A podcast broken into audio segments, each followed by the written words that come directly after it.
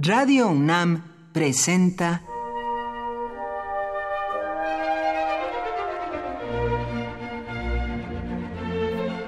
Cuaderno de los Espíritus y de las Pinturas por Otto Cázares.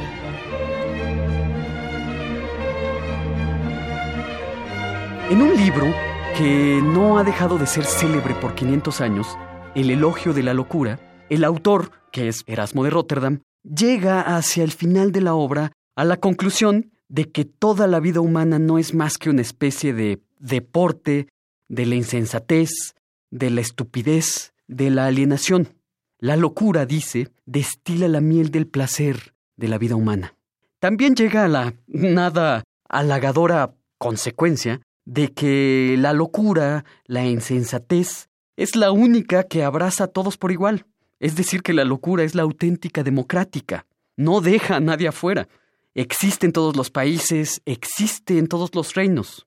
Hay un mapamundi excepcional que fue dibujado hacia finales del siglo XVI por un tal Epictonius Cosmopolites, es decir, significa ciudadano del mundo, y retrata literalmente al mundo como una cabeza de bufón con gorro y dos cascabeles, y en vez de un rostro coloca un mapamundi, es decir, la representación cartográfica de la Tierra.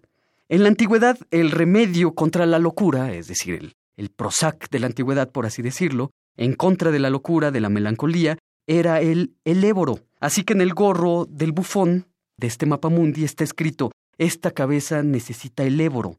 Lo que quiere decirnos este ciudadano del mundo que firma este atípico mapamundi es que la locura priva en toda la condición humana.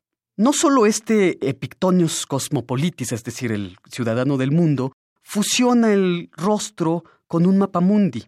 Lo hace también en su soneto 68 William Shakespeare. En este soneto, el bardo de Avon, como también eh, se le conoce, hablando de mejillas, de trenzas doradas, de un rostro que alguna vez fue hermoso y lozano, dice, y la naturaleza guarda como un mapamundi a fin de mostrar cómo era en otro tiempo la belleza. El rostro vinculado una vez más con un mapa cartográfico. Que estamos en un paraíso de demencia, eso lo sabemos muy bien. ¿Quién puede sustraerse de la dinámica del mundo? ¿Quién puede sustraerse de la dinámica de nuestra especie?